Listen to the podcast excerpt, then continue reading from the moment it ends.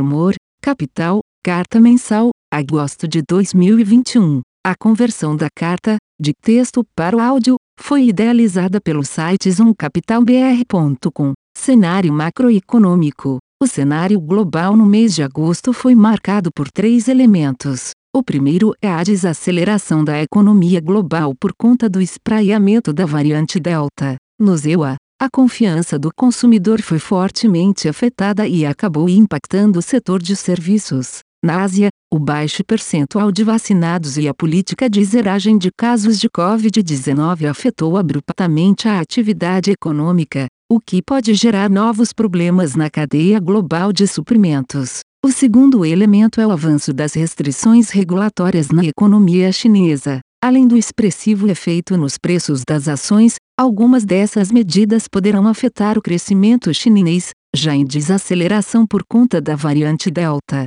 Ainda que se esperem novos cortes de compulsórios como reação do governo, é inevitável a revisão para baixo nas projeções de atividade. Por fim, o UFED sinalizou que a redução de compras de ativos poderá ocorrer mais à frente, tendo em vista os últimos dados mais fracos do mercado de trabalho americano, o que amplia a probabilidade de anúncio em novembro. Esse último fator tende a favorecer os ativos de risco por manter um ambiente de ampla liquidez por mais tempo, mas a desaceleração da economia chinesa, em especial, é bastante preocupante para ativos de países emergentes e preços de commodities. No Brasil, a crise política e institucional se intensificou. O governo, com popularidade em trajetória de queda, busca nas benesses fiscais a sua sobrevivência política e recuperação de terreno para 2022. Já o confronto direto com outros poderes parece ser uma forma de desviar a atenção dos problemas reais da sociedade, acabando por ter impactos diretos tanto nas reformas como na solução para os precatórios, por mais que haja, por parte do Congresso, a tentativa de mostrar certa normalidade nas tramitações. Ou seja, pode-se dizer que hoje o risco fiscal e institucional está mais elevado do que há um mês, ainda que não se vislumbre um cenário de ruptura. Além disso, o agravamento da crise hídrica e o resultado do PIB do segundo trimestre geraram revisões para baixo na atividade em 2021 e em 2022. Nosso cenário hoje é de PIB de 5,0% em 2021 e de 1,5% em 2022, mas reconhecemos que o viés é para baixo. Por outro lado, a inflação continua a surpreender para cima. Ainda que reconheçamos os diversos choques ocorridos, alimentos, energia e gasolina, é possível dizer que há um processo mais generalizado de inflação que pode ser observado na alta persistente dos núcleos e índices de difusão.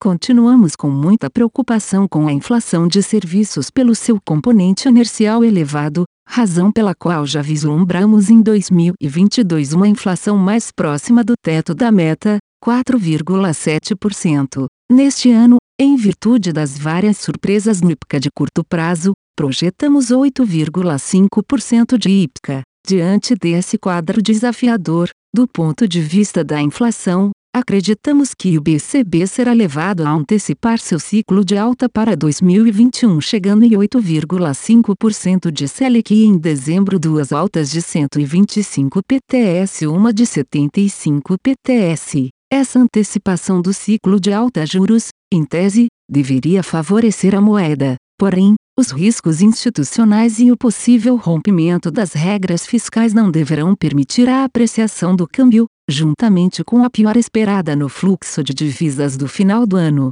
Comentário dos gestores. No mercado local, o principal destaque de agosto foi a queda de 2,5% no Ibovespa, que segue pior do que as bolsas globais. O cenário local segue preocupante com a subida de tom do presidente e o impasse na questão dos precatórios. No cenário externo, a Europa vem se destacando na recuperação, em contraposição, chama atenção a piora de dados da economia chinesa, que pode impactar negativamente as commodities. Os fundos Armorashi, Armor Shield e Armor Previdência renderam mais 1,95%, mais 1,14% e mais 1,78% no mês, respectivamente. As posições compradas na bolsa americana e tomadas em juros locais foram os destaques do mês, com perdas no book de renda variável local e de moedas. Em termos de posicionamento, estamos vendidos em dólar australiano,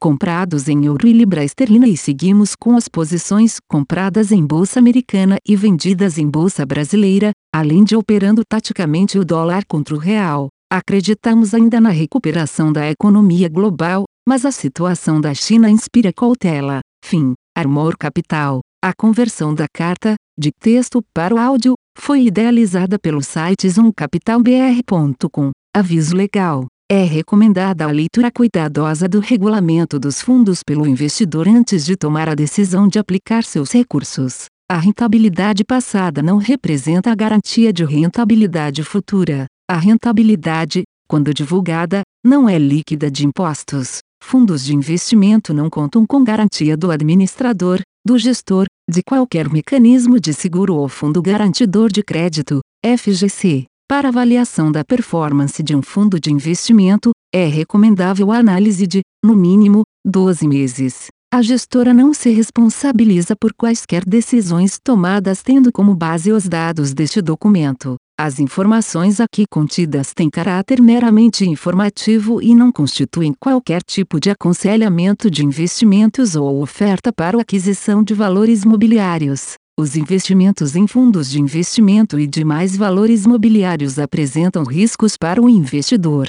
Os fundos de ações com renda variável podem estar expostos a significativa concentração em ativos de poucos emissores, com os riscos daí decorrentes.